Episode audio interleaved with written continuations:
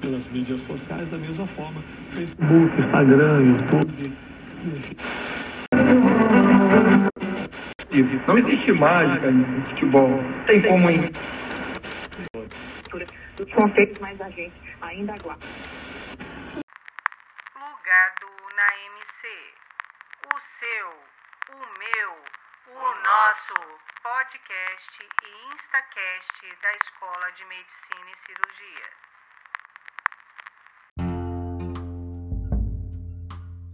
Pílulas de conhecimento.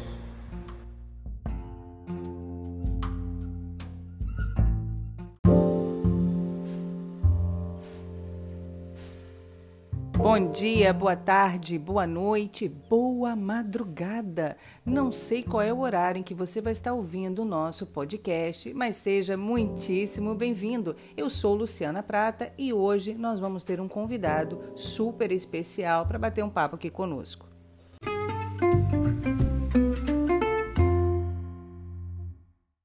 E para conversar com a gente hoje, nós temos a nossa queridíssima convidada Thaís Vale, da Biblioteca Central. É uma parceria bem bacana que a escola está fazendo com a biblioteca para auxiliar os alunos no, no, trabalho de conclusão de curso e também a depois disponibilizarem no repositório Horas da universidade todo o trabalho de pesquisa acadêmica desenvolvido pelos nossos estudantes. E aí, Thaís, seja muito bem-vinda ao Plugado na MC. Tudo bem? Olá, Luciano. Olá, pessoal. Eu sou a Thaís, eu sou bibliotecária do Unirio e eu ministro treinamentos na biblioteca e hoje eu vou apresentar para vocês os operadores de busca. Thaís, conta pra gente. O que são operadores de buscas? Quais são? Como que utiliza isso para otimizar, para ajudar na pesquisa? Para que servem os operadores de buscas? Eles relacionam palavras ou grupos de palavras no processo de elaboração da busca bibliográfica. Eu vou apresentar para vocês os operadores booleanos. São três. O AND ele funciona como E. Então é o seguinte: eu quero um artigo que fale de banana e maçã juntos. Então só serão recuperados artigos que falem desses dois assuntos juntos. Esse é o AND. Então ele faz o que? Ele restringe bastante a minha pesquisa. O OR, ele, ele é, serve assim, ó, é banana ou maçã. Então vai recuperar artigos que falem de banana ou maçã.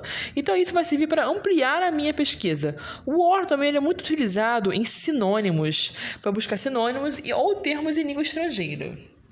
E o último é o not, e funciona como exclusão. Então, ele, é, ele quer artigos que falem de banana, mas não de maçã. Então, irá recuperar artigos que falem de banana, mas não de maçã. Então, também irá restringir.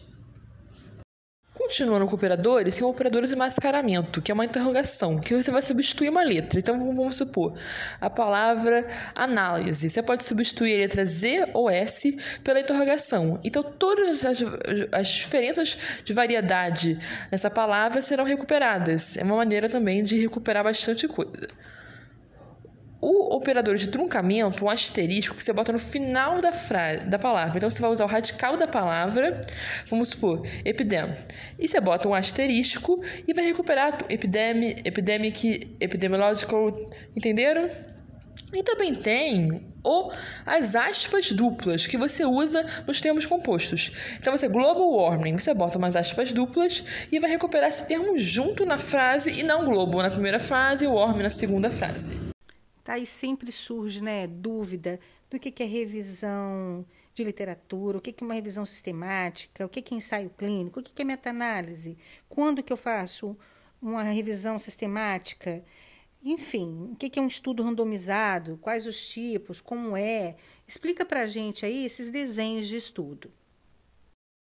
Vamos lá, eu vou fazer uma pequena explicação de cada um deles. O ensaio clínico é um conjunto de procedimentos de investigação e desenvolvimento de medicamentos que são realizados para permitir dados de segurança, ou mais especificamente, informações sobre reações adversas e efeitos adversos de, de, de tratamentos.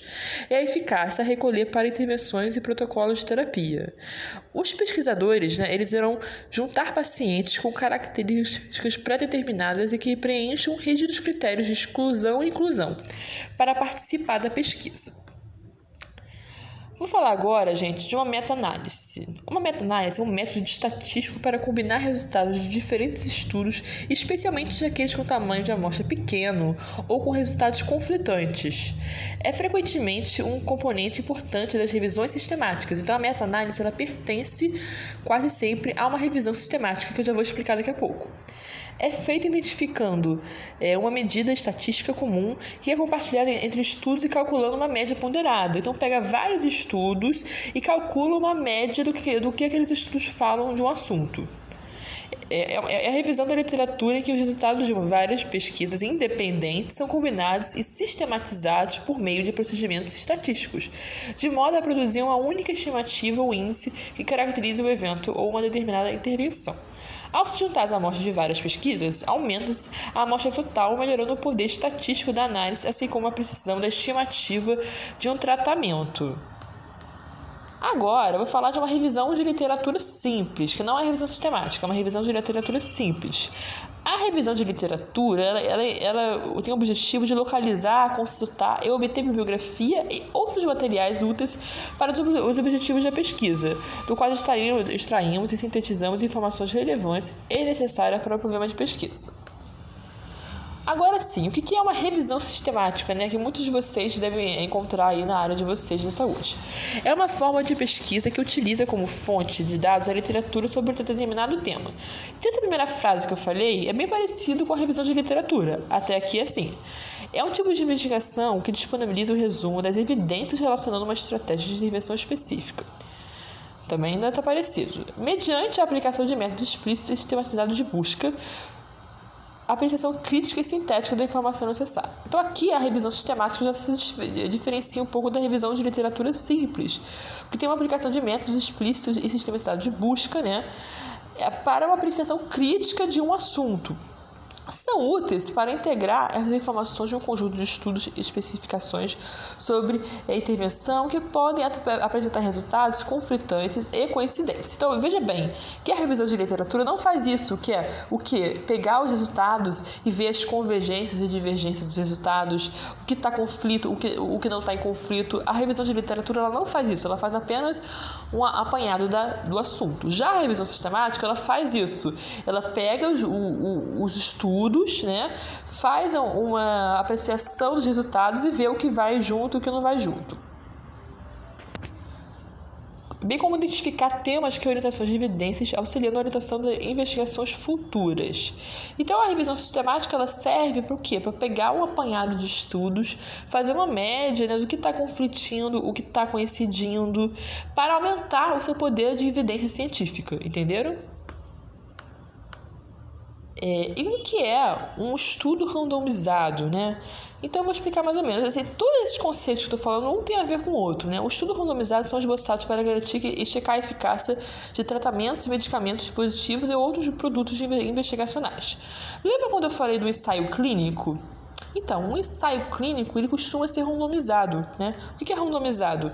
É, o randomizado forma-se dois grupos aleatoriamente para garantir características semelhantes. Um, do, um dos grupos vai receber a interferência do medicamento, do, do, do tratamento, e o outro grupo vai receber um placebo. E assim vocês vão conseguir descobrir se o tratamento é eficaz ou não, né? Porque o placebo não é nada. Então as pessoas que receberam o placebo não vão é, emitir nenhuma melhora, porque não receberam o medicamento. E os estudos randomizados, eles podem ser de três tipos, isso é muito importante. Pode ser o estudo tipo aberto. O que é o estudo randomizado aberto? Método no qual todos os participantes da pesquisa voluntários conhecem as designações de tratamento. Então, o aberto é quando o pesquisador sabe o que está dando o medicamento para o grupo e o grupo que recebe sabe o que está recebendo o medicamento. O simples cego é outro tipo de estudo randomizado, é qual o voluntário, quem recebeu o tratamento ou o placebo, não sabe que recebeu o tratamento e o placebo, mas o pesquisador que aplicou sabe em quem ele aplicou o placebo, em quem ele aplicou o medicamento. E o do, do, duplo cego, né, é, é, quando nem o participante sabe que recebeu o, o medicamento ou placebo, nem o pesquisador sabe em quem ele aplicou o placebo e a gente deixou mais informações para vocês, para vocês aprofundarem no assunto, lá no nosso guia do TCC da MC, galera. Só conferir o material lá, a biblioteca deixou um material bem bacana, uma contribuição joia, bacanuda lá para vocês. E antes da gente fechar, Thaís, aquela perguntinha que não pode faltar, né, galera? Thaís, qual a sua dica de ouro para o nosso ouvinte? A minha dica de ouro é vocês se aproximarem ao máximo da biblioteca, né?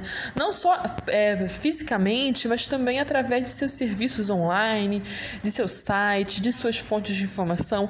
A Biblioteca da Unirio oferece muitos treinamentos de várias temáticas com vários bibliotecários. Olhem na página Treinamentos da Biblioteca.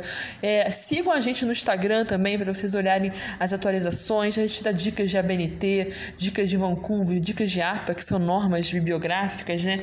Dicas, outras dicas também de como utilizar o portal CAPS.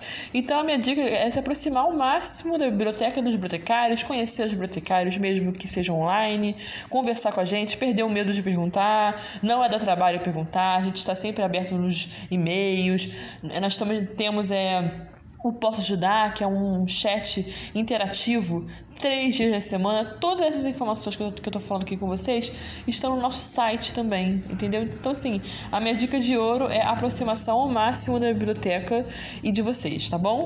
E é isso, galera. Chegamos ao final do nosso podcast. A gente sabe que o assunto é extenso, é amplo, precisa ser aprofundado, não é mesmo, Thaís? Há muito ainda o que ser complementado. É, a gente sabe disso. Mas isso aqui é o quê? É uma pílula de conhecimento. E como toda pílula, é pequeno, concentrado, compactado e principalmente, ó, moleza de consumir. Obrigada pelo convite, Luciana. E qualquer dúvida do que eu falei, gente, por favor, pode mandar um e-mail para a biblioteca, mandar um e-mail para mim, que eu respondo e esclareço mais a dúvida de vocês, tá bom? Até a próxima. E a você, Thaís, fico meu muito obrigada, viu, pela sua participação aqui no podcast, na criação do Guia do TCC da MC e do nosso fascículo interativo. Para toda a equipe da Biblioteca Central, uma gente linda, super bacana, o meu forte abraço, a gente está super feliz com essa parceria. E para você, caro ouvinte, o meu muitíssimo obrigada pela sua participação, pela sua audiência. E fique sempre aqui conosco.